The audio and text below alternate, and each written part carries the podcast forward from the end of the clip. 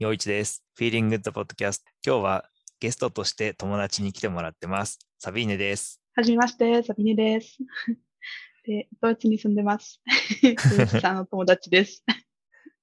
サビーネは前に東京に住んでいて、その時に知り合って、あの、よくご飯食べに行ったり、映画見たり見に行ったりとかしてたんだけど、今はドイツに帰ってしまっていて、なんかすごい嬉しいことに日本のこと好きって言ってくれてるので、あの、たまにコミュニケーション取ったりとかし続けてる感じです。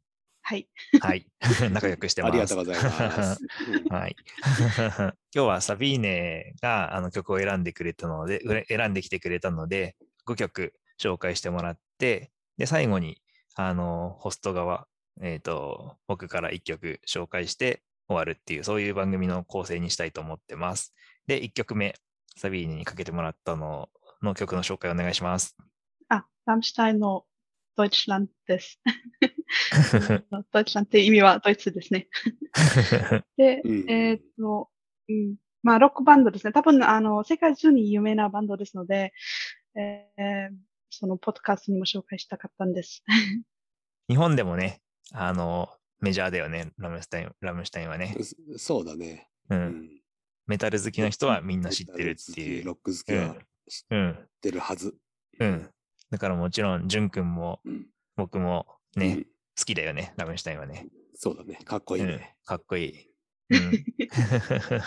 あんまり、あの、なんていうか、チャーツミュージックではないので、えっ、と、普通にはチャーツに入らないんですけど、その、あの、うんうん。その、ショーね、なんかスタイル？うん。もう、あの、ラムシュタインはすっごく有名ので、うん。なので、えっ、と、本当に、あの、いつも入ってます。で、そうなんだ。その曲は、うん、うんトップ1になっちゃいました。うん、うん。えー、そっか。で、結構、あの、批判的な曲ですね。うん。あの、ドイツのイメージと歴史、歴史うんについて、うんうん曲ですね。で、うんそれも、あの、えっ、と、その PV、プロモーションビデオにも見えます。うん。そう。え今、その3人で曲を聴いたときには、あの、プロモ、あの、ミュージックビデオを一緒に見ながら、あの、聞いたんだけど、これは結構、なんていうの、ドイツの歴史の、あの、いろんなシーンを映像にしてるっていうような感じのビデオだよね。うん。あの、魔女狩りウィッチハンティングとか、ヒンデンブルク号の、あの、墜落、墜落か燃えちゃった事事故とか、あとは、うん。あの、ナッチの、あの、本を燃やす、ブックバーニングのやつとか、あと、ワールドウォー1、ワールドウォー2とか、なんかそういう映像が流れて、うん次々流れてきてるっていううん感じだったね。うんで、うん。ドイツっていうのは、あの、うん女の子だったので、あの、そして、あの、まあ、ちょ、ちょっと、あの、問題にちゃうなっちゃうかもしれないですけど、あの、ドイツっぽくない女ですね。そその、ちょっと、あの、肌が、うんあの、黒くて、うん。で、それを使ってす、とてもいいことじゃないかなと思います。なるほあど。うんそう、普通の、ああの、金髪のうん女の子ではなくて、うん。あの、ちょっと違うイメージになっちゃいます。あの、主役って、主人公として出てきてたあの女の子がそう、ドイツの役をしているっていうことね。そう。うん。なんか、お前はたくさん泣いたとか、なんかいろいろ言われてるよね。お前はこんなに若くてこんなに年老いてるとか、なんか、あの、あれはみんなその、あの女の子に対して向けられてる言葉っていうことなのかな？そうですね。で、うん。あの、結構ドイツを使って、自分のために使って、いろいろ悪いこともしたんですよね。うん。そのイメージです。そのビデオ。うん。あの、歌詞もなんかドイうツ好きか、好きできないかっていううん質問も入ってます。うん。あの、悪いこともあったので、いいこともあったので、うん。あの、ドイツに対しての意見は、うんちょっとふ、あの、複雑っうん。ていう、あの、うん、メッセージですね。なるほど。でうん、やっぱりちょっとあの、えっ、ードワード、あの、その世界二次大戦の、うん。えっ、と、シーンも入ってるので、それでもちょっとスキャンダルになっちゃったんです。あの、うん。最初のプロモーションビデオ、その、あうん。の、プレビューうはん、これが入ってたので、うん。えーっと、あの、どう、どういう音楽、どうどういうミュージック、どういう曲、どういう、あの、えーっと、メッセージになるのかな。っで、ラムシュタインはその前でもちょっと、あの、スキャンダルっぽい バンド、バンドなので、うん。えっ、と、えーあの、どうになるのかなっていろいろ、あの、意見があったんですね。で、その PV が出た、出てから、あやっぱり、あの、ちょっといい、まあ、悪いよりいいうん意味じゃないかなっていう、あの、意見があったんですね。うん、うん、うん、うん。それは批判するだけじゃなくて、ドイツのことに対していい意味も持って両方あるからいいよねっていう、そういうこと？そうですね。あの、うん。その世界日大戦のことは、数年前結構、あの、問題になっちゃって、あの、えードイツのうん役はどうやったか、で、その、あの、ネオナチっていう話が結構あるんですね。うん、うん。で、あの、そのバックグラウンドで、あの、その曲は、あの、どうになるのかなっていう、あの、話があったんです。あ、あの、今、あの、ネオナチの人たちにこの曲を、あの、政治的に利用されちゃうんじゃないか、みたいな、そういう話。そうそうそうあのうんなんかそういう曲じゃないかなそれとも、うんあの、反対の曲じゃないかなって、うん、最初は知らなかったんですね。うん。この曲2019年の曲だよね。うん。で、結構このプロモーションビデオ、ミュージックビデオは、あの、話題になって、世界的に話題になってたんじゃないかなと思うし、日本でも結構、あの、話題になってたと思うんだけど、音楽好きの人たちの間では。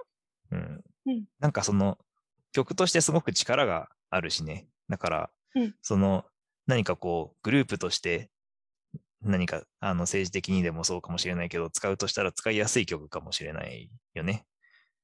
うんパワーがあるから。確かにうん。うん。でも曲としてではすごくいいなっていうふうには思うけど。今日初めて聞きました、いやいや、知ってたよ。あの、プロモーション、あの、ミュージックビデオも見たことあったし。そうだね。うん。あうんーうん。そっか、サプライズじゃなかったです。あ、サプライズを狙ってきてたの。出だしのつかみとしてはね、すごく。すごく良かったね。良かったですね。ね、おうん俺もね、洋一くんもね、ロック大好きだからね。うんうんそうそうそうそう。うん。っていうことかな。私も結構その曲が好きです。うん。うんうん。そっか。これは、でもさっきあのチャートに入ってくるような曲じゃないっていう話をしてくれたけど、一般的にその日本に入ってくるそのドイツの音楽って、まあ、ジャーマンメタルが多いよね、やっぱりね。だから、あの、それ以外の音楽っていうよりも、なんか、まあ、こういうメタルっていうのがドイツの中では結構一般的なのかなって、そう、まあ、そう、そんな想像してたら偏見かもしれないけど、結構日本よりもメタル聴いてる人多いのかなっていうイメージをしてたから、まあ、そんなに一般的じゃないよっていうのは、あの、知れたのは面白いかな。えー、ま、まあ、そそうなんですけど、やっぱりあの、チャートの話するなら、うん、えっ、と、ポップの方が、普通ですね。うん、うん。そうまあ、のそうだよねド。イツのポップも、あの、うん、アメリカのポップとか。うんうん、うん、うん。なるほど。もうラムシュタインはやっぱりうん入っちゃいます。入っちゃいます。あ入っちゃうね。そっか。それだけ特別な存在っていうことね。そうそうそう。そっか。ただ、あの、ラムシュタインはメタルではないですね。あの、メタルより、あの、ゴシックとか、なんかその、ああ、なるほど、なるほど、なるほえー、ノイエ・ドイツ・ヘアってっていう、あの、うんうんジャンルなんですけど、なんかあの、うん。あの、新しいドイツのハードの音楽みたいな、そうだよね。あの、ジャンルなんですけど、あの、普通のメタルとちょっと違います。うんううんん。あの、ラムシュタインが中心的になって始めた、あの、音楽のジャンルっていう感じだよね。それは。うん。うんうん。確かに。はい。で、他のちょっと似てるバンドも結構うん。あります。ラムシュタインフォロワーみたいな人たちがいるっていう感じかな。アイス、うんアイスプレッシャーとか、あの、うんいろいろあります。うんうんうん。それもぜひ聞いてね。聞いてみます。うん。じゃあ、それは、このポッドキャストの他に、プレイリストも作ってるから、そっちの方うんにその曲はね、入れておこうかな。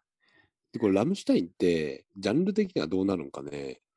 うん。それがさっうんきサビーネが教えてくれた、ノエドチェ・ハルテっていう、あの、うんちょっと違う、新しいメタルっていうか、ああ、なるほど、そういうことか。そういうジャンルになるのかな。うんん。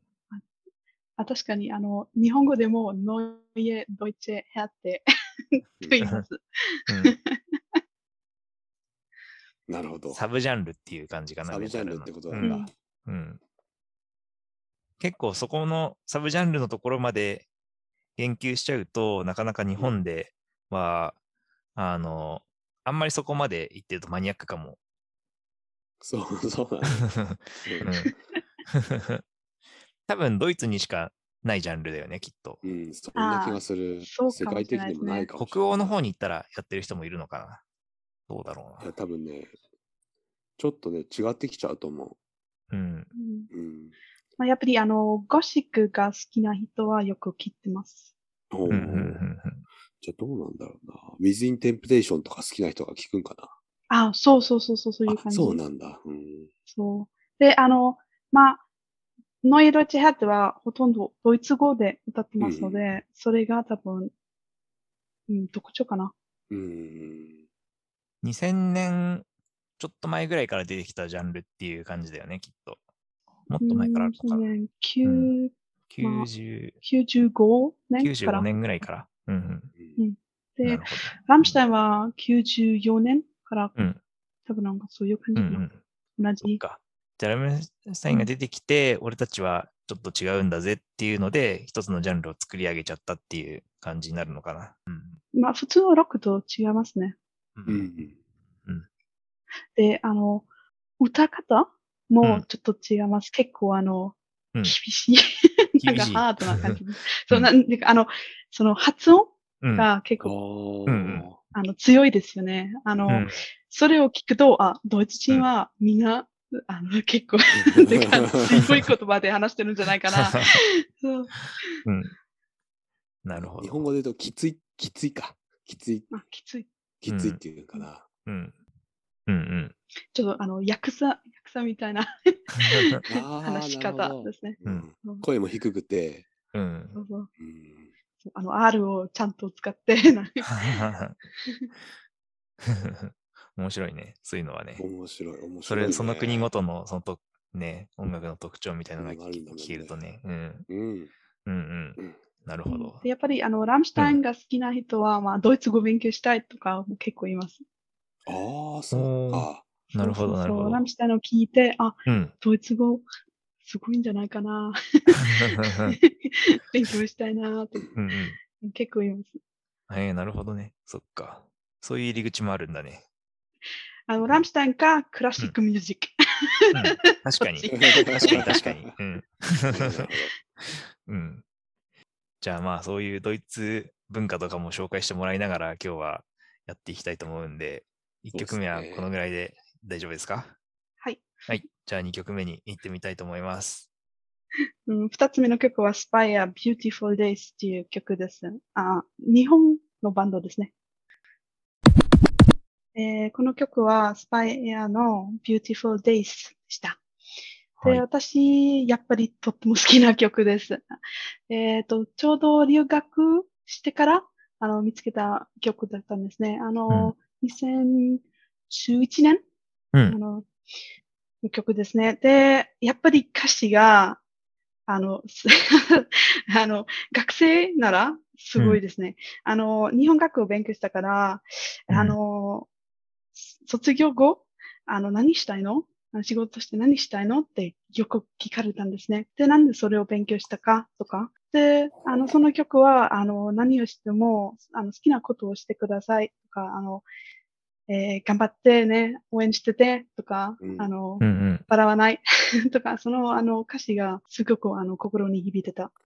うんうんで、やっぱり学生、私にとって学生時代の曲です。そっか。留学で日本に来てて、で、日本の曲、日本語の曲で、そういうのを、なんていうの励まされるっていうのは、なんか面白い、面白いっていうか、いいいいね。それなんかね、いいね。すねごい応援されていいるね感じだよね。うん。そう、そう。うん。あの、好きなことをやってね。うん他の人が何を言っても、うん。自分の、うん。あの、道を選んで、うん。ちゃんと歩いてね。うん。なんかそういう応援する感じの歌っていうのは、ドイツにもあるでしょ？きっとあると思いますが、今ちょっとなんかうん言ってこない。そ。うかじゃあその日本に来て留学してるっていう時に、こうこの曲に励まされたからよかったっていうことね。そうう。んで、。そのバンドもすごく好きだったんですね。あの、うんそその、10年前、ちょうど10年前の話なんだけど、うんあの、まだそんなに有名ではなかったんですね。うんちょうどその時に、あの、初めてのアルバムを出して、うん。あの、コンサートに行って、うん。で、あの、東京のあタワーレコーズで、うん。あの、チケットを、うん。あの、取った。なんかその、あの、そのステアケースでずっと、立てて、待ってて、でそれでなんかその、東京レコーズの下のその、に、あの、コンサートホールがあるんですよ。あ渋谷のところ？そうそうそうそう。あ、で、なんか、あそこで、うんうん。あの、小さいコンサートがあって、うんうんあそこに行ったんです。あ、じゃあそれでインス、トアライブだ。インストライブだね。うんあそうじゃあそのチケットをもらうために階段のところで並ばないといけなかったっていう感じなんだね。そうそうそう。うんえーうん。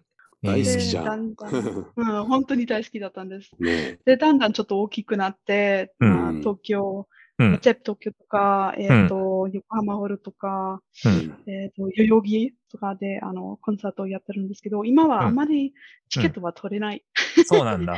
え へー無理だったんですね。はい。えーそファンこのクラブに入らないと。このバンド自体は日本に来る前、ドイツに行った時から知知ってたの？えっ、と、ちょっと行く前、なんかうん留学する、ちょっと前、1ヶ月ぐらい、うんあ。の、知ってた。えー、そうなんだ。偶然おすごいね。偶然すごい偶然の出会いだったんね。ですね。そっかえーうんうんうんうん。僕も陽一も知知らなかったよね。実は知らなかったよ。で、スパイアは結構、あの、アニメの曲を作ってみたいで。なるほどえー、そうなんだ。うんうんうんうんそう。で、私、あまりあアニメは見ないけど、うん。えっ、と、やっぱりスパイアというと、ああ、なんかアニメが好きな人は、うん。あの結構知ってます。そっか。ライブに行くのはいいよね。うん。うん また行きたいね。行きたいね。コロナうん 今は、えっ、と、うんコロナウイルスで、あの、うんコンサートあります、日本で。最近やってるよね。結構普通に。うん、そうだね。あの、海外のアーティストは日本になかなか来ないけど、日本のうんバンド、日本のアーティストはやるのはだんだん再開してきて増えてるかな。そうだね。うん。でもマスクずっとオーディエンスの方はしっぱなしで歌歌っちゃいけないとかね。そう、声援禁そういうのがあるよね。声援禁止みたいなね、そういうのがあるよ。うんうんだからライブ会場すごく静かなんでしょ？静か、この間俺はね、ね矢沢永吉さんに行ってきたけど、うん。何も言えないからね。もう難しかったよ。すごいうん そうなんだ。うん、コールレスポンスもできないしね。ドイツはもう普通にやってる？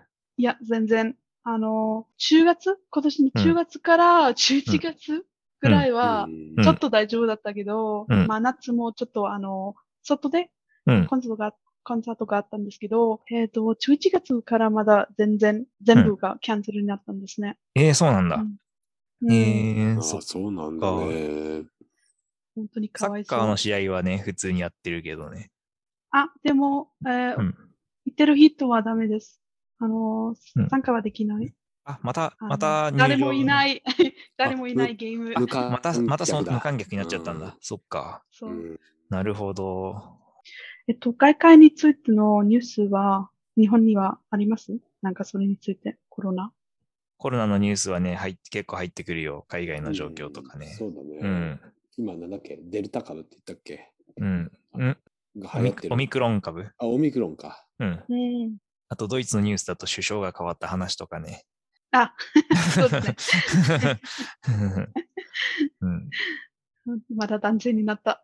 そうだね。そういうのはすぐ。うんでメルケルさん長かったからね。どうになるのかな？もうちょっとグリーンの、うん。えーっと、グリーンになったので、うん。どうになるのかな？みんなちょっと、あ、心配か、あ,、うんあのー楽しみか、うん あドイツがね、これからどうなっっていくかね。うん。そうそうんうん。サビーネは、あの、コンサートとかライブがあったら結構ドイツでも行く方なの？もともと行ってた？うんうん。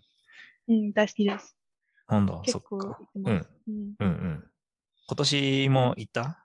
そう、一回は行ったん、その10月にちょうどうん。行けたんです。あの、ニューヘンで、うんえっ、と、うんラス、ロンペンパックっていう、あの、ドイツの、うん。あの、パンパンク、ポップ、ロック、どっちかな、うんえっ、と、バンドだったんですね。でうん。すっごく面白い、あの、歌詞があって、うん。あの、最高のコンサートでした。ええ。えー歌詞が面白いね。うん。そうそうそう、すごく面白い歌詞です。うんうん。そっか。で、本当に普通、普通のコンサートだったんですね。あの、うん。マスクなし、うんあの、みんな、あの、うん。隣で、うん。あの、うん、ちょっとなんか、夢みたい。なんか、え、何これみたい。ああ、そっか。もう慣れてないですねうん汗だく、汗だくになって見てた。うん。いいな今羨ましいね。ねえないよね。うん。ね。日本でやっちゃったらね、大バッシングになっちゃうね、今ね。そうかもいや、ねで。も、うん。本当に1ヶ月だけでしたね。へえ。そっか。まあ、だんだん、なん、なんていうか、そういう波、波っていうかさ、良くなったり、また厳しくなったりっていうのの繰り返しでいくんだろうね、これから先はね。そうだね。うん。隙を伺って、またライブに行けるといいね。うん。行きたいな。このスパイエアのちょっとね、ウィキを見てみたんだけど、うん。2005年に結成で、インディーズでも出してて、うん。でもか、で、ただ、えっとね、インディーズの音源は全部廃盤になっちゃってるから、おそらく手に入らないんだけれど、うん。うん。メジャーに移行してから、もうシングルはもう23枚も出してるとか、うん。アルバムもね、6枚とか結うん。構頑張ってるっていうとあれだけど、精力的に活動してるみたいだね。うん。うん。で、ベストも今年また出てるんだね。8月にベストアルバム出てる。うん。そっか。そう。でベストオブザベストっていうのが出てますね。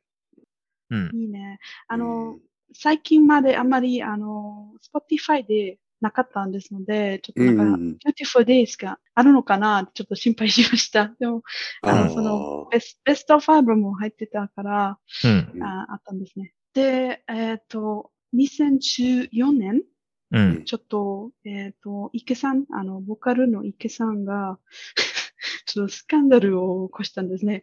うんえっ、と、健康的にあんまり良くなかったから、うん。あの、バンド辞めますっていう、あの、ツイッターがあったんですね。でそうん私はちょうどその時日本にいたんですよ。あの、そうんのコンサートに行きたかったんです。うん。で、そのツイッターがあって、うんはぁみたい。そのために日本に来たので、あコンサート行きたくてツイッターチェックしてたら、なんかそんな情報出てきて、それはびっくりするよね。そうそうそう、日本、うん。東京に行って、そのツイッターがあって、うんで、あの、火曜日とかだったんですね。で、その、うん。えっ、と、土曜日にコンサートが。え、直前ね、直前。そうそうそうそう。で、本当にその時には、バンドやめます。すみません。で、でえー、で、ちょっと、うんあの、うん多分、バーンアウトとかあったんじゃないかな。で、その後は、あー燃え尽きちゃ数ヶ月何もなくて、うん。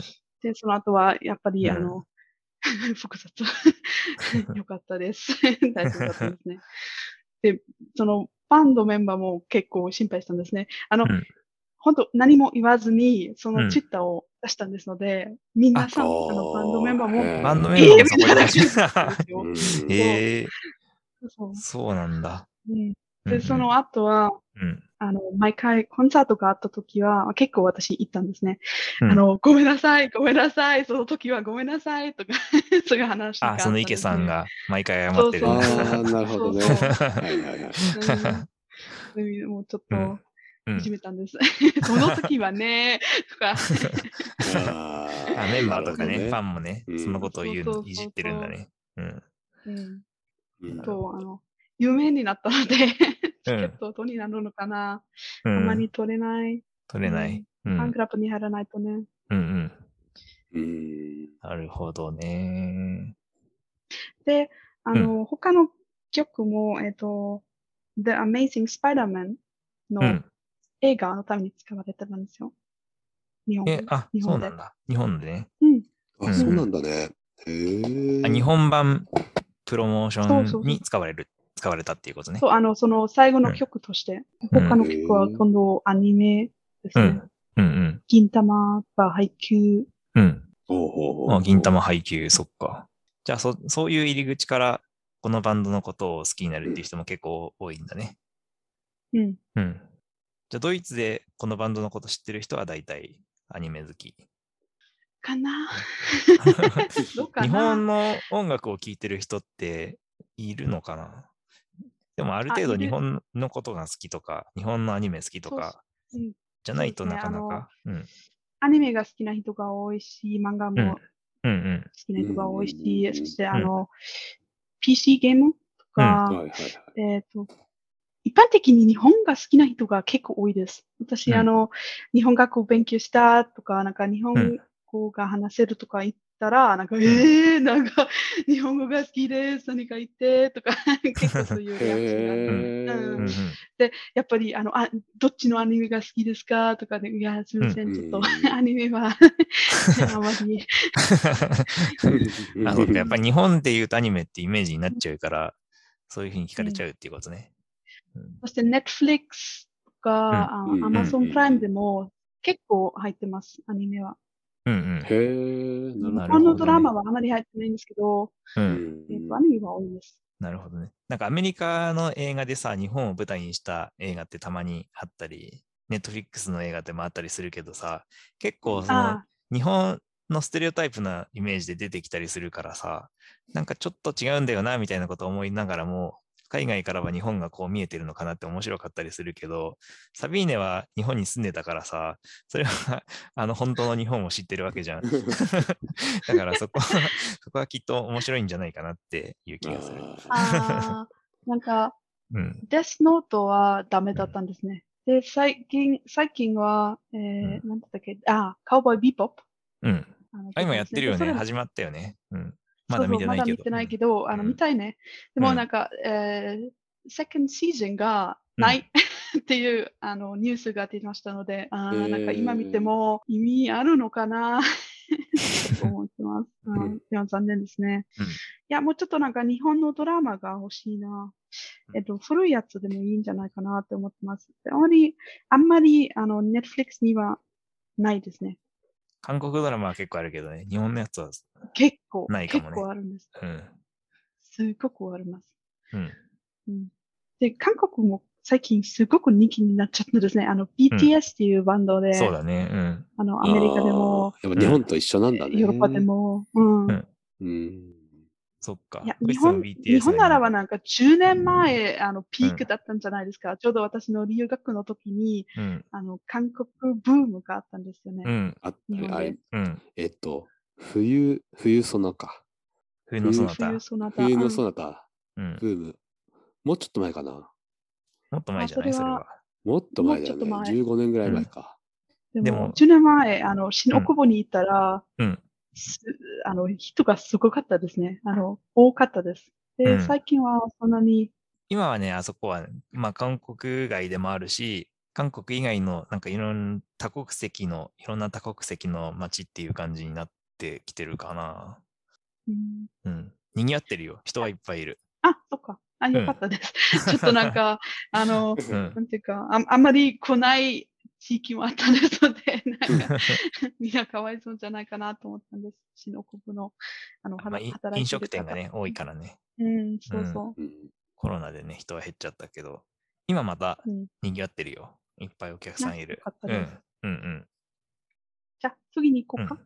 そうだね。じゃあ、そんなところで、3曲目の紹介をお願いしまえっ、す。と、3、三曲目は、マックス・ラーベ、うん。Der perfekte Moment。あの、また、ドイツ語の曲ですね。で、それは、えっ、と、普通のバージョンじゃなくて、MTV、Unplugged バージョンを紹介したいです。じゃあ、今聴いた曲は、マックス・ラーベの、えー Der perfekte Moment っていう曲でした。これえあの全全然知らなかった。初めて聞いたよ。全然知らないね。やったー まあ、やっぱりそうだなと思ったんです。で、マックス・ラーベは、ちょっと面白いです。あの、えっ、と、歌方は、そのスタイルは、うんえっ、と、ゴールデン時代の感じですね。あの、1920年代の感じです。うんうんうんうん。なるほど。なんかちょっとクラシックな、クラシックっていうか、ちょちょっとね、あの、昔風の感じはするよね。うん。ふうん古っぽく、古い感じ。うん。まあ、エレガント。まあそうだね。なるほうんど。はい映像。で、今あの、あのミュージックビデオっていうか、その、えっ、と、こうライブ、ライブの映像を見ながら、あうんの、3人で見たんだけど、その映像で見ると特にね、そうだよね。エレガントさはうん際立ってるっていうか、ね、清掃してるしね、服装もね。で いつもそういう感じです。あ、いつもそうなんだ。うんうん。この MTV アンプラグドのコンサートだから特別にやってたっていうわけでもなく、うん常に。うんうんいつもあの、タクシードとか、うん。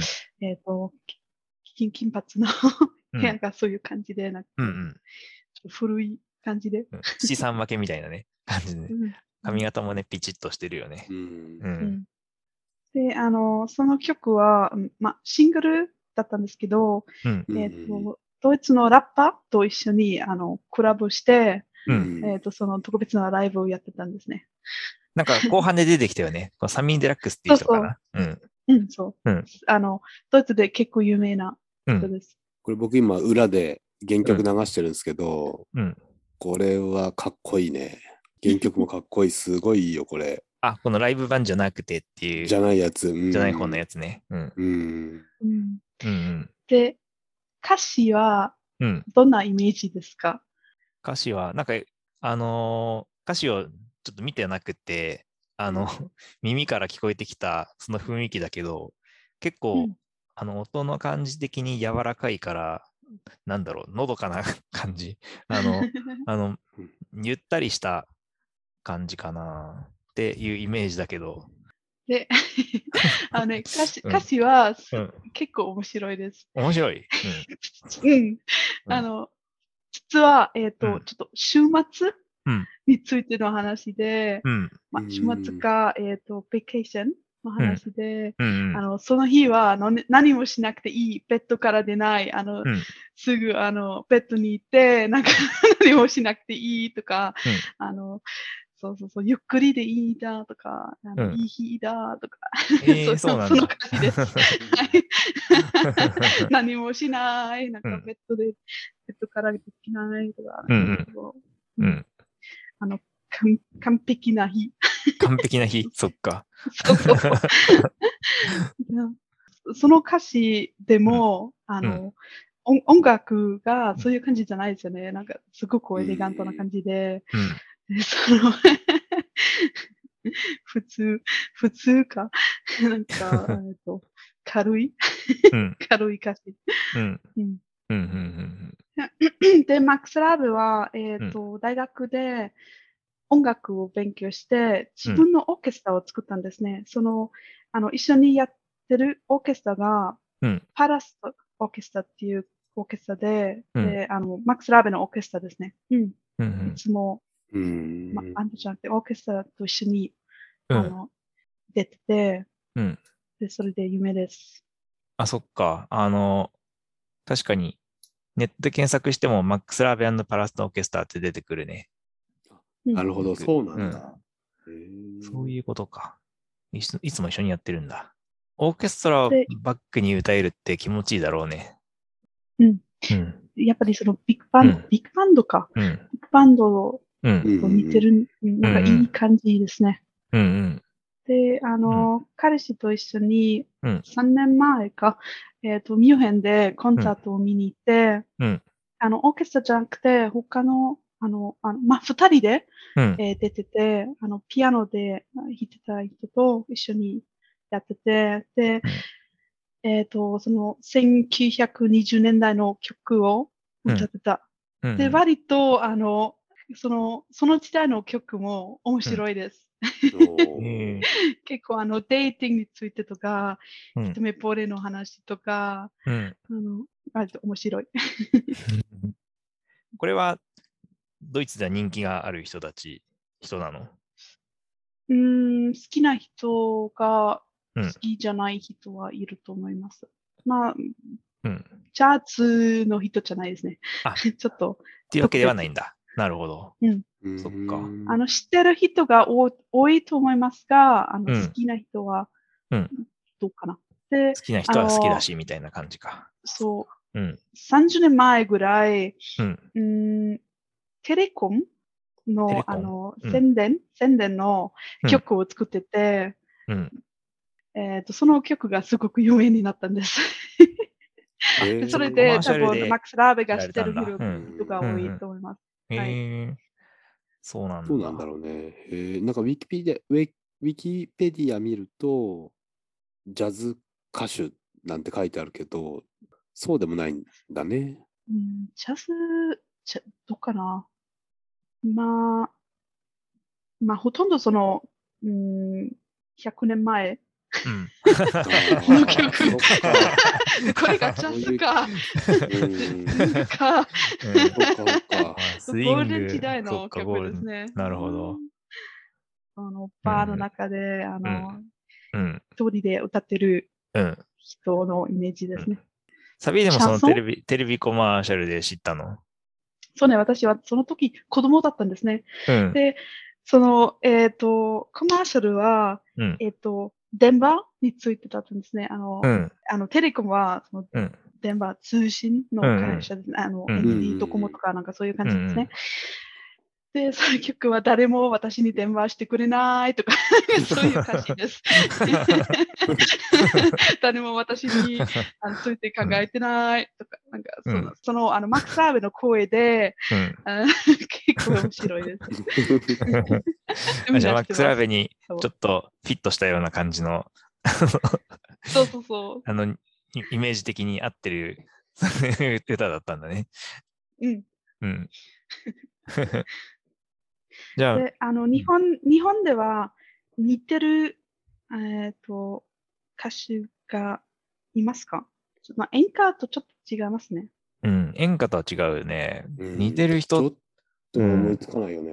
うん、な、誰だろうね。あの、まあ、すごいポップスっていうわけでもないけど、昔の大正時代。最初までいっちゃう？うん、は、ゴールデン時代はなんかその時だったんですよね。ちょっと古めかしい感じで歌ってる前人っていうことか。うん、誰だろうね。ちょっとね、思いつかないよね。やっぱり、あの、マックス・ラウはすごいですね。こういう、こういう曲調の人っていない、あんまり聞いたことないかもね、日本では。まあ、だ男性じゃなくて女性だとしてもあんまりいないかな。そうだろうね。うん。あの人は、あの、なんだっけ？あー、名前が出てこない。えっ、と、えっと、えっ、いつもとの、やつだ。いつものやつだ。えっとね、バンド、女の人のバンドで、えっ、と、エゴ、エゴラッピンとかはどう？そういう、こういう感じじゃない？じゃん、なんとなく。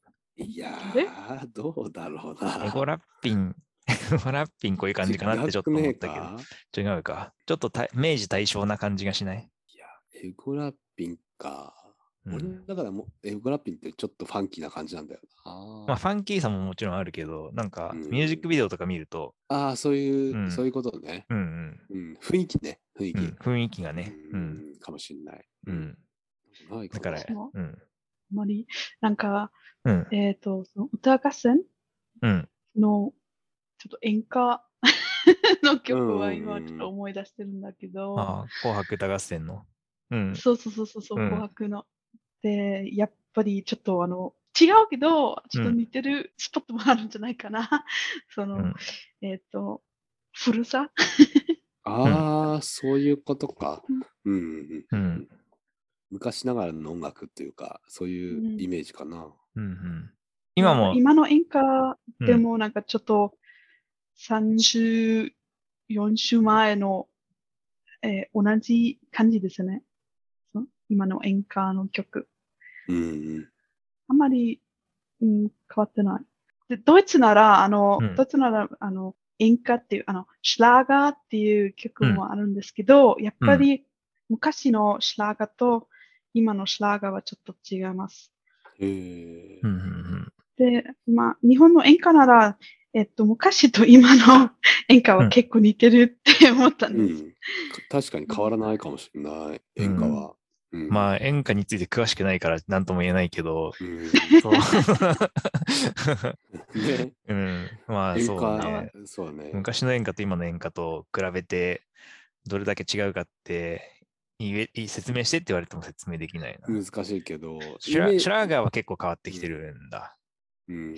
そうですね。あの、しうん。昔の Schlager は、うん。えっ、と、まあ、ポップだったんですね。まあ、 ABBA とか、うん。えっ、と、ビートルズとか、なんかうんそれも今なんかちょっと、 oldies か Schlager って言うんですけど、まあ、今の Schlager って言うと、わ ちょっと私が好きじゃないジャンルなんですけど、うん。お父さん、お父さんが大好きです。え うん。あのビートはいつも同じですね。いつもなんかそう、ザザザザあんまり変わらないので、うん。あの、どんな曲を聴いてもうん同じ感じです。うんえーうんうんうん。うんシュラーガー。ちょっと聞いたことないから聞いて、聞いてみようかな。いや、しなくていいですよ。聞いたことない。意外とハマっちゃったりし。やべえ。いやいやいやいや、あの、ロックが好きだったら、多分あんまり好きじゃないと思いあ、ます。そうなんだ。ロックっぽさはないんだ、も、あの、ジャズとか好きですよね。うん。それが好きだったら絶対好きじゃない。あ、違うんだ。そっか。えーじゃあ、えっ、と、次に。3曲目はこのぐらいで。はい。じゃあ次の曲に行ってみましょうか。次の曲はですね、エッド・シーランとテイラー・スウィフトの Everything Has Changed。じゃあ今聴いた曲はエッド・シーランとテイラー・スウィフトの Everything Has Changed でした。はい。ちょっと前の曲だよね、これね。うん。2013年？かな？あうん、そうですね。うんそう。うんうん。私は、えっ、と、うん。テイラー・スウィフトもエッド・シーランもうん。大好きです。うん。そじゃあこの曲はうんパーフェクトだね。うそうそうそう。この曲を聴いた時は、うわーで、うんうん、すごく可愛いと思います。あの、うん一目惚れの話ですね。うん。まあ、普通のポップソングなんですけど、うん。まあ、この二人だから、うん。すごく好きです。なるほで、ど。テイラー・スウィフトは、あの、そその、レッドっていうアルバムを再録しましたね。最近、えっ、と、もう一度リリースして、うん。でそれで、あの、その、お金はうん自分でもらってる。前は、その、あレコード会社うん。が全部取ってたので、うん。あの今は前のアルバムを再録して、うん。それをもう一度出してレ。コード会社レコード会社に所属してた時代のやつを全部再録音するみたいだよね。うん、あ、そううなの？うん。へえ。うん。今は、じゃあ、インディーズってことなんだ。まあ、うん、いや、所属してるわけじゃない。所属はしてるの？あ、そっか、あーまあ、どどうかな？どどうん、わかんないですけど。うーん。まあなんかマネジメントはついているかもしれないけど、でも自分でリリースが今もうできる時代になっちゃってるから、そんなにね、レコード会社の力をに頼らなくてもね、いいんだよね。そうです。うん。まあ、インディーズと聞くと、あまり、あまり、あの、売れない っていうイメージがあったので、なるほど、なるほどそ。うじゃないですね。聞いてないな。聞いた？よいちくん聞いた？聞いてない。いてそういうのが、ないね。そういうのが出た、出たのはチェックしてたけど、うんあ、。そうなんだ。俺初めて知った。うん。まあミュ、ージシャンにとっては難しい時代でもあり、面白い時代でも、やりやすくなってるのかな。そうだね。うんうんうんまあ、どの道音源なんて売れないからね。うん。まあそうだね。プロモーション的に音楽を作っそうなんだよねね、リリースして、それでう、んね、ライブの集客で、そう。ねライブの集客とグッズ収入だから、ね。グッズ収入で、うん。まうんあそういう感じになってきてるんだよね。テラー・スウィフトとエド・シーランはあドイツでも大人気でしょ？ううん。チャートにももちろん入ってくるだろうし、エド・シーランの新しいアルバムもね、いいもんね。そうですね。うんあの、去年？去年なんかアルバム2つを出したんですね。うん。新しいやつ。うんだ誰が？エド・シーランが？あ、違います。あえっと、えっとテイラー・スウィフトが。テイラー・スウィフトがね。うん。うん。で、エッド・シーランは最近アルバムを出して、うん。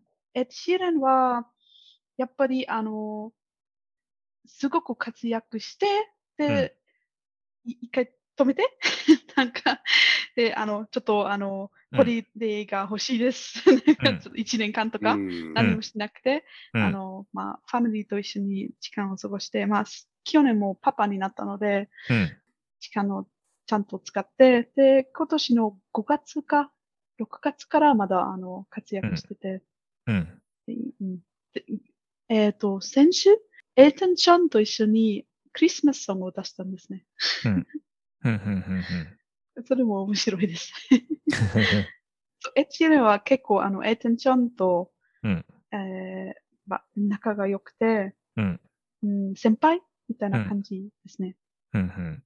なるほど。うん、そう。で、あの、アメアメリカにと、アメリカに初めていた時に、うんどうやってわかんないけど、テイラー・スウィフトと知り合いになって、うん一緒にあのツアーをやってたんですね。で、その時、多分その曲を作ってたんです。おおなるほど。うん、へえ。うん。で、今はエッチ・シーレンは、の方が有名です。あの、Spotify で見ると、うん。エッチ・シーレンがうんテイラー・スウィフトより人気です。あ、そうかそ。れもすごいです。うん。うーん、そうなのかな。うん。なるほど。えー、チョン君は、プー聞いてます？あんまりちょびっとね好き？じゃない？少し聞く。ううんん。本当だから気に入ったアーティストだけっていう感じ、僕は。じゃあ、エド・シーランはあんまり聞かない？そうだね。聞、聞かないかな。エルトン・ジョンは？聞いたことある。聞いたことある。そっか。聞いてたことあるっていうのがいいか。うん。うんうん。うん。テイラー・スウィフトの方が聞く？テイラー・スウィフトはレッドをめっちゃ聞いてた。うん。うん当時ね。うんうん。最初カントリー歌手だったもんね。そうだね。う。うんん。うん。はい。なるほど。変わってたね。テイラー・スウィフトはね、うんテイラー・スウィフトは声もいいよね。うん。う。うんん。聞きやすい歌声が。そしうん。て、あの、ファンたちに結構サービスをやってるんですね。あの、その、おイースイースター X っていう、あまあ、その、楽しいことがあって、ーあの、うんビデオとか、インスタとか、特うん あの、その、小さいヒデンメッセージを入れて、うん。で、ファンたちはそれを見つけて、なんか、ああ、うんこれはそういう意味です。それ、どういう意味ですとか、なんかす、すごくなんか、えっ、と、コミュニティがあって、うんで、テイラー・スウィフトはそれすごく好きです。あの、そのうん、小さい、あの、なんていうか、えっ、と、メッセージを入れて、まあ、なん例えば、あの、特別な指輪を聞いて、それは次のビデオまだ出てて、うん。あの、うん、で、ファンたちはそれが好きです。で、最近もエチーレンはそれやってるんです。この二人は、イースター X そう、この二人は話があったんじゃないかなって思うんです。え ー、そうなんだ。なんか、そうなんだ、面白いね。イースターエッグっていうと、なんか日本だと映画でそういうのやってるのは結構聞くけど、音楽でそういうのはあるので面白いね。うん。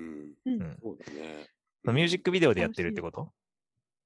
そう、ミュージックビデオでやってて、うん。あの、インスタグラムで、あの、ストーリーを作って、それとも写真をで、出して、うん。それでその小さいメッセージが入ってるので、うんえっと、とても楽しいです。で、へーインターネットで探したら、皆さんはそこが、これはそういう意味ですとか、なんか、そうかなとか、本当に面白いです。そっか。うんなるほど。これは、えーこれはチャートにももちろん入ってくるわけじゃない？そのエド・シーランも。あこの曲は、まあ、この曲は前のやつだけどさ、あのう、ん最近の曲とかは、あ、いつもナンバーワンですね。そうだよね。えそういうチームはいつもナンバーワン。吉野はそうだよね。だからそうそういう意味ではなん、なんていうのかな、あの、日本だとさ、あの、J-POP、あの、邦楽のチャートと、あと洋楽、イギリスとかアメリカのうんチャートっていうのは分かれていて、聞いてる人も結構違うと思うんだけど、ドイツの場合は、ジャーマンポップスっていうのかな、ドイツの国内の音楽と海外のそのイギリス、アメリカとかの音楽っていうのは、チャートが分かれてたりとか、あの聞く人が分かれてたりとかっていうのはする？うーん、する、しない。両方。あの、うんもちろん、あの、うんリストがあるんですね。なんうんか、ドイツ、ポップとか、なんか、うん。第一位とか、なんか、それあるんですけど、うん。えー一般的に、あの、全部が一つのチャートに入ってて、うん。で、それがなんかその普通のやつ。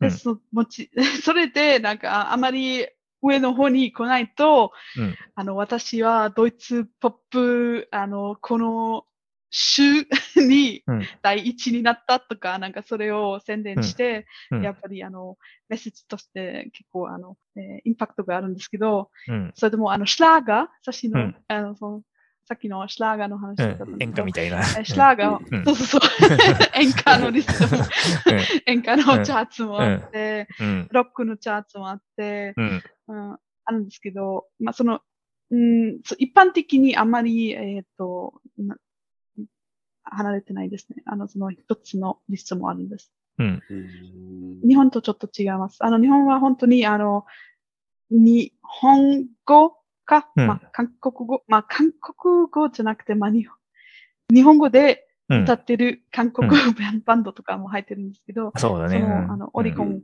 あるんですね。で、それちょっと違います。うん。うん。うん。まあ、二人ともあまりポップ好きじゃないので、次の曲に行こうか。いやいや、大丈夫。まあ、そうだね。なんか日本だと、その、まあ、J-POP のチャートがあって、洋楽があって、あと K- K-POP も今ね、入ってきてていっぱい聞かれてるけど、ドイツも K-POP は聞かれているの？BTS しかないと思います。そのなんかうん BTS はアメリカですごく有名になって、それで、うん。まアメリカで有名になっちゃうと、ドイツでもうん。有名になっちゃいます、だからアメリカ経由で入ってきた。なんか彼らは韓国語で歌ってるのと英語で歌ってるのとあるでしょ？う。あーミックスですね。韓国語と英語韓国語のやつもドイツでもヒットしたの？と思います。と思ううんああんまり詳しくないんですね。なるほど。私うん。うんうん。でも、でも最 BTS 近って言ったらちょっとあの結構わかるんだ、みんな。そうですね。あの、うん最近ちょっとラジオで BTS の曲を聴いて、それうん。その曲の中にも韓国語が入ってたんです。うーん。そっか。なるほどねま。あ、ほとんど英語なんですけど、うん。たまにちょっと韓国語も出てる。じゃああんまり歌詞は気にせず曲がいいなっていうのでみんな聴いてるっていう感じなのかな。そう思います。うんあの、韓国の音楽なら、うん。やっぱりあの、ハッピー、ハッピーの雰囲気が、うん。あの多いのでで、うんそれが好きな人が多いと思います。うん。うん。うん。ダンスミュージックが多いイメージがあるかな、韓国 K-POP は。そうだよねうん。EDM な感じがすごいよね。するよね。うん。なんか日本に海外の音楽が入ってきたのって、多分ロックの時代にこう入ってきたと思うけど、60年代、70年代とか。韓国に多分そのアメリカ、イギリスの音楽が入ったのってもうちょっとその後でさ、あの、うん。なんか、なんだろう、まあ、ダンスミュージックっていうか、あの、マイケルとか、そういうのが入っていってメジャーになっていったから、そういうのに近い音楽が今 K-POP で主流になってるのかなっていう想像。なるほど。うん。でも確かにそんな気はするね。うん。うん。日本ではあんまり流行らなかったしね、そういう音楽って。マイケル・ジャクソンはでも流行っ遅かっめた。流行ったじゃん。うでもそれそれはちょっとそのロックが入ってきたその後の時代だから、ねロックが割と根付いてたから、そのロックバンドがやっぱり日本では多いのかな。そうだね。うん。うん、私にとって、日本のポップバンドうん。と韓国のポップバンドはうん似てますね。あの、うんヨーロッパから見るとね。うん。えーなぜかというと、あの、カラフルで、あの、うん結構ハッピーな曲が多くて、うん。ああの、ジャニーズを見ると、そして、うんあの、ま、ダンスが多いんですね。ダンスが多くて、えっ、と、若くて、ま、イケメンのイメイメージもあるし、うん。で、ヨーロッパから見ると、なんか結構似てるんですけど、うん日本はその、えっ、と、ま、ジャニーズか、ほまあ、えっ、と、えなんだっけ、AKB48 とか、うんそういう、うんあの、うんバンドもあるんですよね。それ、あまり外界にプロモーションしないですね。多分、あの、韓国と同じように自分の文化を、うん。えっ、と、ヨーロッパかアメリカに出したら、うんあの、人気になるんじゃないかなと思ったんです。お嵐とか、うん。ーそうかもしれない。そのジャニーズとかがやってるのは、あんまヨーロッパ行ってないかもね。アジアでは結構人気があるっていう話は聞くけど、ううん。アジアの他の国。うん。そしてあの、うん。日本の音楽が好きな人も多いし、あの、うん J-POP が好きと、好きな人も多いし、うん。で、やっぱりあの、ジャニーズが好きな人も多いし、うん。私もあの、学生の時代うんはジャニーズが大好きでした。うんうん。そう。うんで、まあ、嵐とか、関ジャニイトとか、う。うんんで、韓国の、えーとバンドは、やっぱり、あの、もうちょっと、ダンスと、えっ、と、服か、なんか、その、もうちょっとなんかかっこいいっうん。ていうイメージありますね。うんそう、ファッション。うん。そして、まあ、英語、英語の曲を作って、それでうん外界に行ったんですね。うん。そういえば、えっ、と、ワンナークロックってう。いう、あの、日本のロックバンドもうん大会で有名になったんですよね。そうだね。うん。あの、何年間うん。アメリカで結構ツアーとかやるんですね。うんうん。あの、ボーカルの彼はすごく、どんどん、どんどん英語が上手くなっていってるよね。インタビューも 確かに。バンバン答えてるしね。ううんん。うん、高。うん。だからそれが、で、そこにちょっと怖さがあるのかもしれないね。もしかしたら他のバンドとかは。なんかその夢自分の考えをてることはアピールできないとか、歌は歌えるけど、インタビューとかが難しいとかっていうのがあるのかな。インタビュまあ、ーやっぱりは通訳英語でがいるから、きないと難それでもいいかもしれないね。けど、うん。やっぱ自分でね、言えた方がいいよね喋れないと。ね、ううんん、うん。伝わらないよね、やっぱりね。うん。でもさもあの、ワンオクロックのタカは、うんもう今通訳なしで、で、全部やってるから、あそうなんだ。うんうんやっぱり音楽やってる人って耳がいいから、喋る、覚えるのもねはうまいんだと思うけどね。うんうん。そうだね。うん。そういう、そういえば、そうだね。で、えっ、と、ワンナークロックの、なんだっけ、バスがギターの方は、えっ、と、エイブリル・ラビーンの、うん。えっ、と、シスターと結婚してるんですね。え、あ、そうなの？うんえそのバンドのメンバーの人ってこと？うんそうだったっけなんか見たかな、妹かな？それはそれは妹？知りませんでした。サビーネの方がずっと詳しいな。すごいね。ワンナークロックが好きだから、うんあの、インスタとかでフォローしてて、うん。そのニュースが出てますね。そうなんだね。そっうんか。そう、またドイツの音楽の聞かれ方の話に戻るんだけど、うんそのドイツ語の曲と英語の曲とあるわけじゃない？その、まあ、そのドイツでつ作られたドイツのバンドの曲もあるし、海外から入ってきた曲もあるだろうし、で、その海外の曲は、まあ、ドイツの人はもうほとんどみんな英語を理解するわけじゃない。だから、その歌詞、聞きながら歌詞も理解しながら聞いてるわけでしょ？本当にそれそれかな？だから日本だと、語、英語できるかどうか？うん そして、あの、私の場合は、うん私の場合は、まあ、ドイツの曲なら、うん、歌詞を、あの、シーズンに聞くんですね。あの。まあ、母語だからね。うん、えっ、と、英語か日本語か韓国語の曲だったら、まあ、うん、歌詞はどうでもいい、たまに。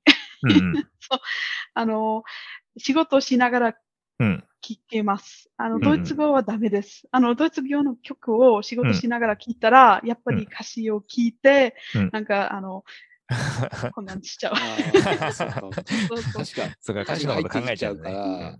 集中できないんだねう。ん。まあ、日本で、あの、あの、アメリカとかイギリスの音楽聴いてる人も、ね、そんなに歌詞気にしないで聴いてる人もね、いっぱいいるよね。うん、俺そうだね。だから歌詞のこと考えようと思ったら後で歌詞カードを見てとか、そういう風になっちゃったりするかな。でもうん日本語の曲でもそんなに日本歌詞聞いてない時もあるよね。あんまり聞いてないね。そういえば。そういえば、この曲かっこいいなって歌詞じゃないよね。そういえば。多分、あの、ダンスができる曲は、うん歌詞はちょっとどうでもいいですね。だから、その、そのビートで、リズムで、あの、うんうん覚えてるので、何歌ってるのかなって、うんあんまり気にせず、あの、うんやってるんですね。でも、あの、バラードとか、うんえ、ちょっと、うんスローな音楽なら、やっぱり聴っちゃうね。うんうんうん。なるほどね。まあそうかもしれないね。そう考えると、ロックな感じの、とかダンスな感じの曲だと、歌詞があるなし、ボーカルがいるいないってあんまり関係ないのかな。インストゥルメンタルバンドでもいいじゃんっていう感じなのかな。うんボーカルは必要だと思いますけど、うん、歌詞はそんなに大事じゃないです。ボーカルっていう楽器がいるみたいな感じかな。で、あの、インストゥルメンタルなら、なんかロックがあまり好きじゃないです。あの、多分ギターソロとか、うん。私は、ああ、いらない。そこでやっぱりボーカルが必要なんだね。なん。あそうなんクラシックロック、あの、うん。70年代、80年代のクラシックロック聞くと、うんまあ、ACDC とか、うんえっ、と、メタリカ、えー、アイロンメイデンとか、私あまり好きじゃないけど、えー、そうなの？そう、あまり好きじゃないです。でも、全部大彼好きだよ。氏が好きな、うん好きだから、うん。えー切っちゃいますね。そうで、それでよく、うんそのギターソロが入ってて、うんで、彼氏がそれ大好きです。で、私は、うんえー、彼氏いらない。い やー 面白いね。面白いねうん。でもさ、日本の音楽って、うん。いや、J-POP もそうだし、J-ROCK の人たちもそうなのかな。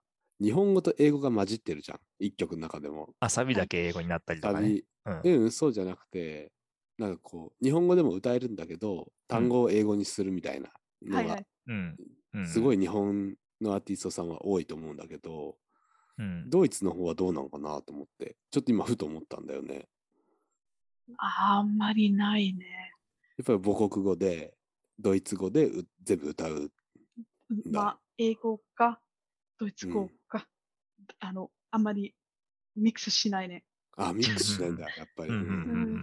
あの、英語で歌ってるバンドが多いんですけど、まあ、10年前の話だったら、なんか結構多かったです。今はちょっとなんかドイツ語で歌ってるのは、えー人気になったんですけど、うんえっ、と、まあ、10年前、15年前、あの、あんまりドイツ語で歌ってるバンドがなかったんです。人気なかったんですね。うーんでそれが変わってた。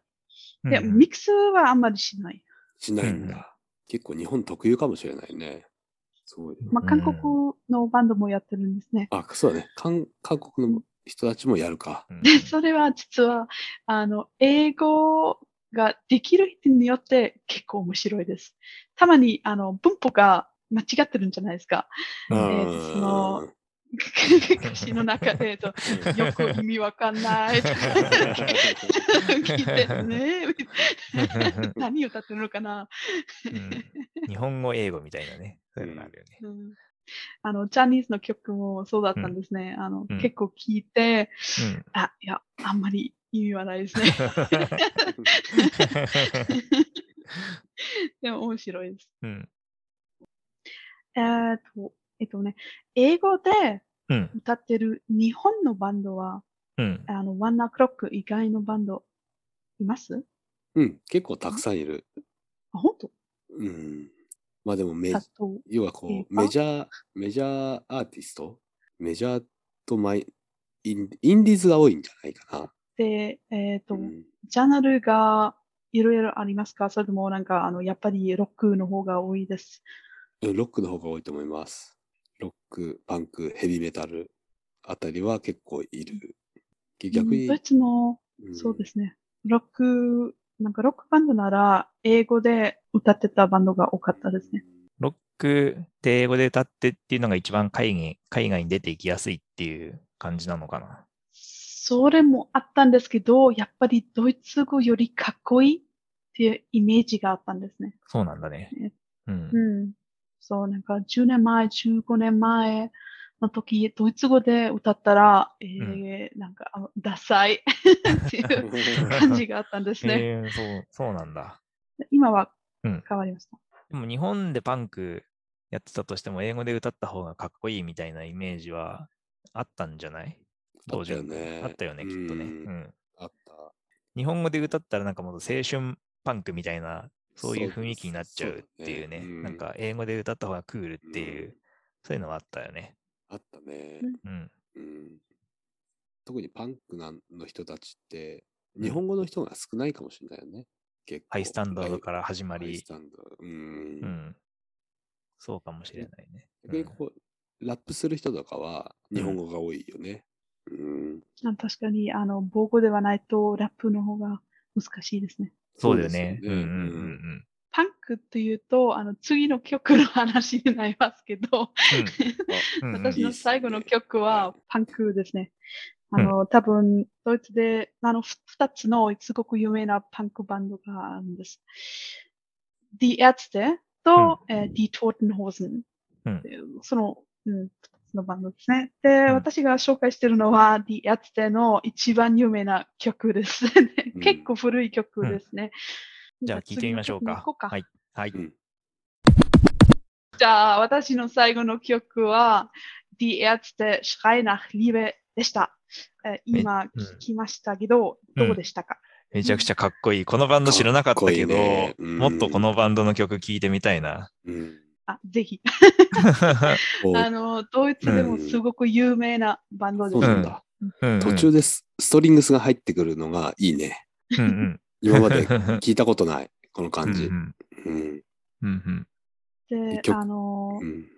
Ärzte はあのパンクですね。ううんん。あの、パンクバンドですね。これはと、よい、よいちくんも俺も結構いいところ行ってるよね。うん。かっこいいよね、本当に。かっこいい。うんうん。好きな長くやってるバンドなんだけど全然知らなかったから、やっぱりうんドイツの音楽って日本に入ってきてるのは限定的だよね。やっぱりメタルがいっぱい入ってきてるけど、パンクってなるとなかなか、そうだね。情報が限られるかな。まあ、パンクはようんくドイツ語でやってるので、うん。で、ちょっとラムシュタインとうん違う感じですね。その、あの、うんきつい、うんあの、話し方は違いますので、うん。うん、外界にあんまり人気にならないんじゃないかな。うんうん歌詞わからないとバンドの面プロフィールを見るとじゃないかな。、1982年からやってるんだね。うん、そうですね。もう結構うんおじさんになっちゃったんです。陽一くんじゃねえか。そうだね、俺82年生まれだから。そうだよ。違う違う、あのうん、あの、ディアツは多分うん50年代うんかな、今。そうだよね。すごいね。うん結構おじさん。うん そっか。で、うん、で、あの、その曲は、えっ、と、ナチに対しての曲ですね。うん。あの、80年代、まあ90年代にもちょっとナチの問題があって、うん。うんえっ、と、東ドイツ、西ドイツでもでも東ドイツの方がちょっと、えっ、と、問題ですね。うんあの、ニオナチのグループが多くて、うんでやっぱり、あの、外国人に対して、あまり、あの、親切じゃないので、うんであのえっ、と、家事とかなんかをして、うん、まあ、いろいろあったんですね。で、それ、まあ、そのステートメントを、あの、作りたかったので、その曲を作ったんですね。で、うん最初は、あんまりラジオで来なかったんです。なぜかというと、あの、 Arschloch っていう言葉が入ってて、 Arschloch っていう意味は、うん。 asshole ですね。で、あそーの、うん逆、うん逆、そうそうそう。で、その曲のなんか、アーシュロッって結構強いので、うんあの、あ、ダメですっていうラジオ、うん。まあ、うん。が多かったです。うん。うん。うん。放送禁止用語みたいな感じ。でも、やっぱり、あの、その歌詞が知ってる人が多いです。私も、あの、最初から最後まで全部歌えます。あの、まあ、あなたがあまり、あの、頭頭が良くないし、あの、実はなんか、友達の前で、あの、強いっていうイメージがあるんですけど、自分の部屋で一人でいると、やっぱり寂しいんじゃないかなとか、そしてあの、ナチが好きな音楽の CD があって、でその、その中で、あの、ラブソングの CD もあるんじゃないかなとか、なんかそのいろいろな話があるんです。うん。で、お父さんがうん。ひど、ひどいな人だから、なんかうん自分も、うん。えっ、と、暴力使って、うん。彼女がいないとか、寂しいんじゃないとか、うん。なんかその寂しさで、うん。あの、悪いことやってるんじゃないかなとか、うん。そのきあの歌詞なので、あのえー。結構、あの、うん。インパクトがあるんです。ああ強く自分を強く見せたいっていう感じなんだ。うん。だけど、ラブソングも聴くんじゃないって。そう、面白い歌詞ね。そうナ ナッチと関係あるっていうのは、その、このミュージックビデオを見ると、なんかみんなスキンヘッドになってるとか、そうそういうのが関係があるっていう感じなのかな。あ、そうですね、その、あのうん、PB の中うでん。知ってるうん。人たちは、その、ううん、まあ、ナチっていうイメージですね。で、うん。他の人に対して、あの、うん。あんまりいいことをうん。しないですね。あの、うん。で、あの、あえっ、とうん、教会の中ですよね。で、そして、うん。あの、コフィン？なんていうか、その、えっ、と、ヴァンパイアが好きなやつ。ヴァンパイアが寝てるやつ。あのなんていうかコ。フィン、日本語棺ね。で。棺。うん。そうそうそう。うん。えっ、と、あの、ディアツのベイラー・ベイっていう、えーメンバーなんですけど、うん。あの、彼がヴァンパイアが大好きで、よくあの、ヴァンパイアについての曲を 作って、で、その、うん。そのビデオでもなんかうん。ヴァンパイアのイメージで、ん。コフィンの中で寝てて、うん。教会の中で、うん。で、えーそれが多いです。うん。で、うん。彼もあの、うん。えっ、と、ファッションで、あの、ちょっとヴァンパイアっぽくて、うん。結構面白い。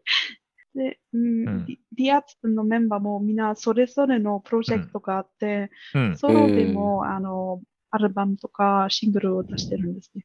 3人のメンバー、みんな曲作りしてるみたいだもんね、このバンドの中でもうね。ん。うん。はい。で結構、あの、うんポリティカルバンドですね。いつもメッセージがあるんですね。うんで、あの、アニマルライツとか、うんあの、結構ササポートしてて、肉を食べないとか、なんかそれもあるんですね。毛皮とか。酒を飲めないとか。えーあ、お酒も飲まないんね。うんえーすごいね、その、なんか、ポリシーを貫いてるっていうのが、すごい、すごいっていうか、まあ、ミュージシャンの人でそういう人で結構いるのかな、一般的に。なんかお酒飲まないパンクミュージシャン、ちょっとなんか イメージとしては面白い。もっとね、奔放にしててもらいたいよね。ラディカル、ラディカル見た目からしてラディカルでいてもらいたいよね。まあまあ、ラディカルなんだけど、うん生活から。うんいや僕ね、今ね、こうんの、うん。D、D、なんだっけ、読めない、覚えられない。ディエツテ、D アツ。エツテ、エツテ、もう一回お願いします。デ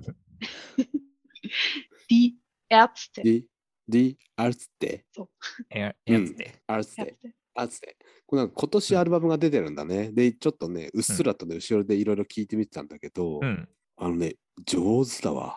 あ、演奏力が高い。うん。うん、だしね、うんこの曲がすごいよく作ってあるっていうか、うんなんかう上から目線ですいませんって感じだけど、うん。バリエーションがね、さっき、さっきサビーネが流してくれた、ああいう曲はもちろんあるんだけれど、うん。もうちょっとバラードっぽいのとかね、うん。もうちょっとこう明るい、うんポップな曲もあって、面白いよ、このバンド。このデュンケルっていうアルバムかな？うん、これすごいかっこいい、これ。うんうん。めっちゃ聴けるよ、これ。うん、どうぞ。サビーネ、サビーネ、さすがだね。うん。いいの教えてもらったね。うんうん。ヘビーローテーションで。ねこれちょっと楽しいよね。ディエツテの意味は、うん。医者たちですね。へえ。ドクターうんうんうんあの、ドイツ語で、うんアーツは医者ですねうん。うんうん。ななんなんでそういう 名前なんでちょっとわかんないあ、なんでけどかはわからない。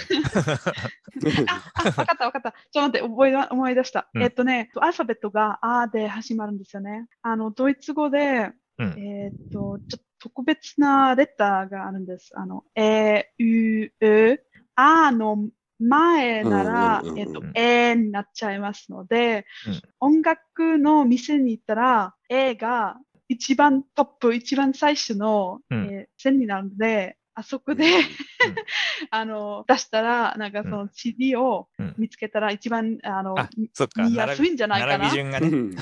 そうそうそう、並び順そっ。かそっかそっで、か。それうで、んえーっていう言葉を選んでウムラウトがついてると、A よりも先に並べられるんだ。そうそうそうそう。うんえなるほどね。そっか。そじゃあそういう戦略的に A のウムラウトのやつから始まる単語で、あんまり意味はないけど、医者になったんだ。そうそうそう。で、バンドのロゴはうん、その、あの、あの上に3つのポイントがあって、あの、うんオンラウトは、あの、2つが。あるんですけど、一般的に。DX のロゴなら3つのやつがあるんですね。あ、本当だ。3つのメンバーの意味だと思います。そういうことか。なるほど。うん 確かに、これデュンケルの CD のジャケットはそうなってるんだね。うんうん。3つ点ついてるんだ。へえ。なるほど。うん。確かに 点が3つある。点3つある。うんうん。ちょっとこのバンド面白いなぁうん。要注要チェックだね。私は The Ads で、多分15歳の時、うん。すごく好きだったんですね。うん友達に紹介してもらって、うん。うん。でずっと聞いてた。本当にえーヘビーローテーションで聞いてて。うん。うん。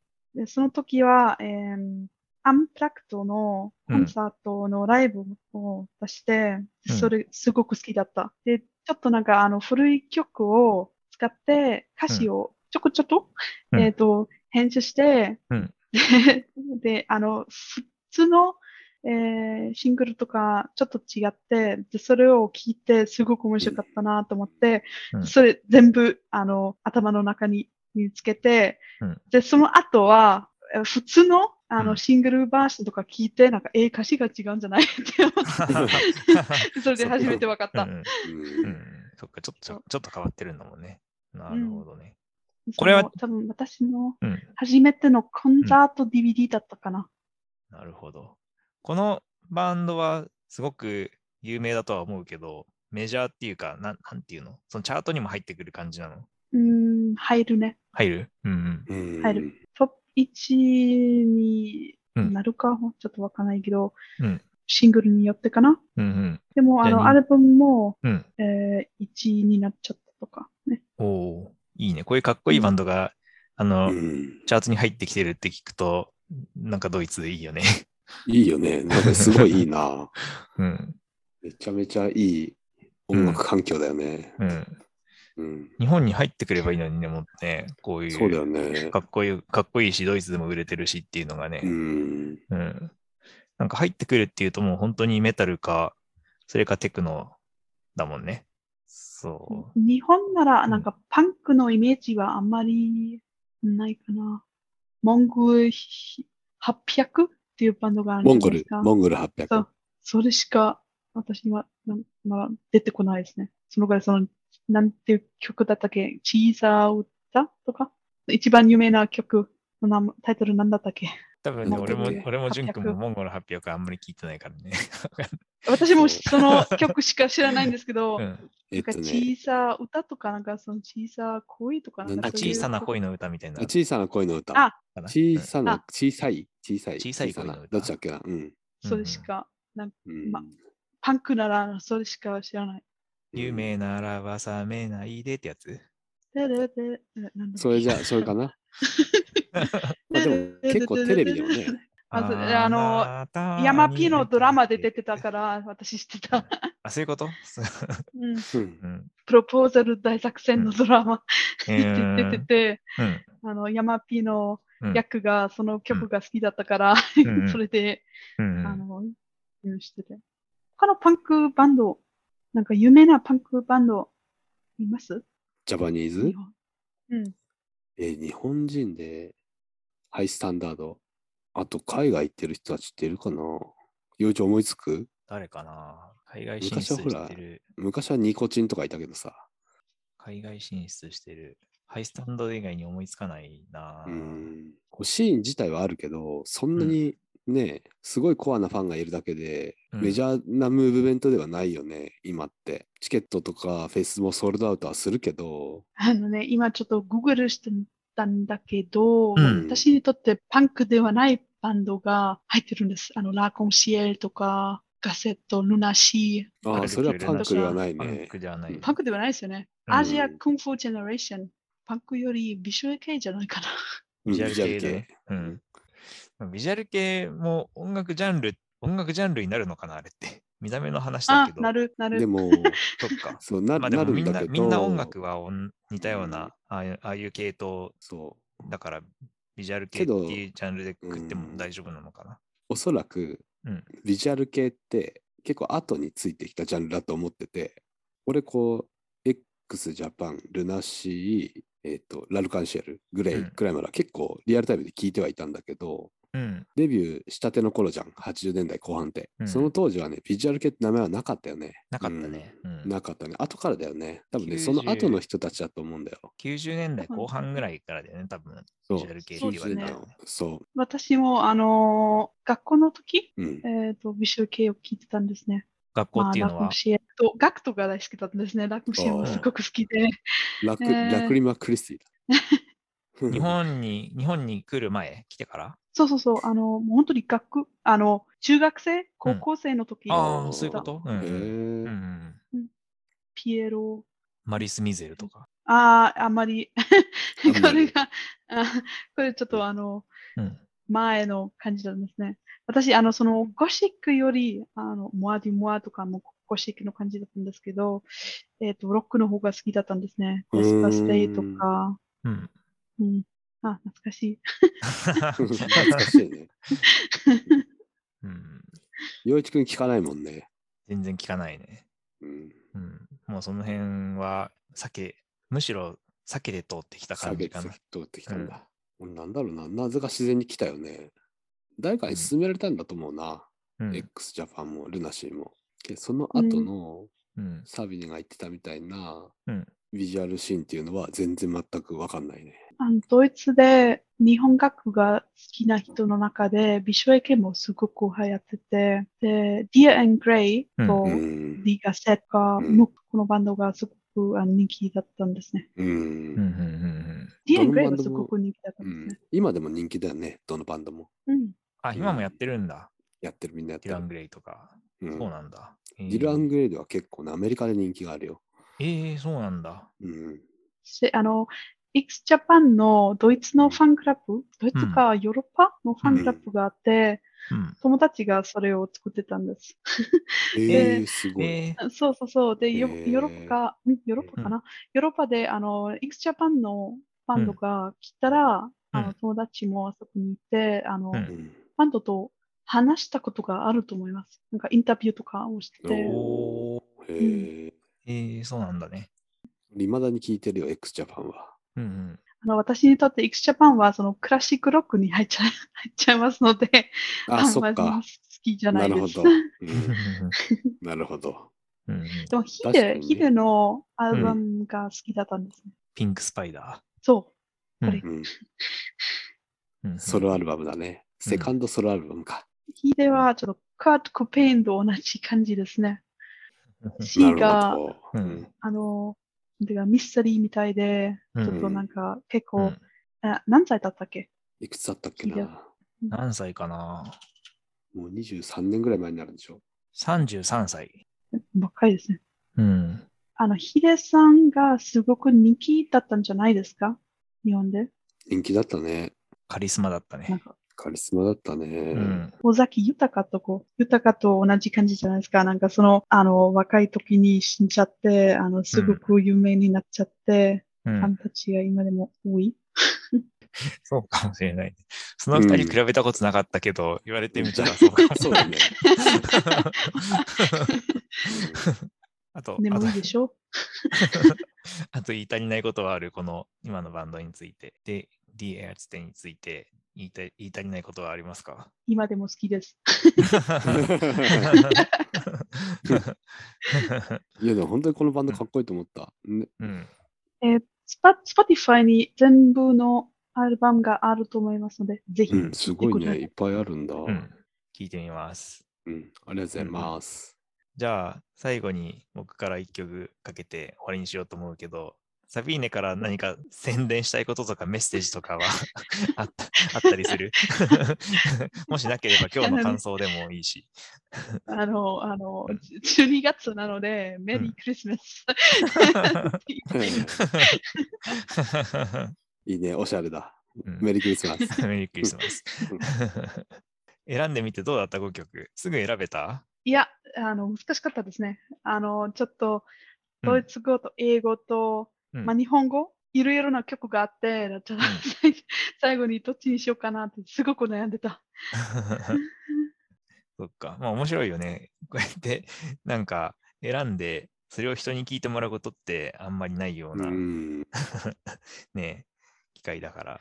うんやっぱり、あの、話せない曲を選んだら、うんなんかちょっと風になっちゃうんじゃないですか。であ、この曲好きです。で、終わり。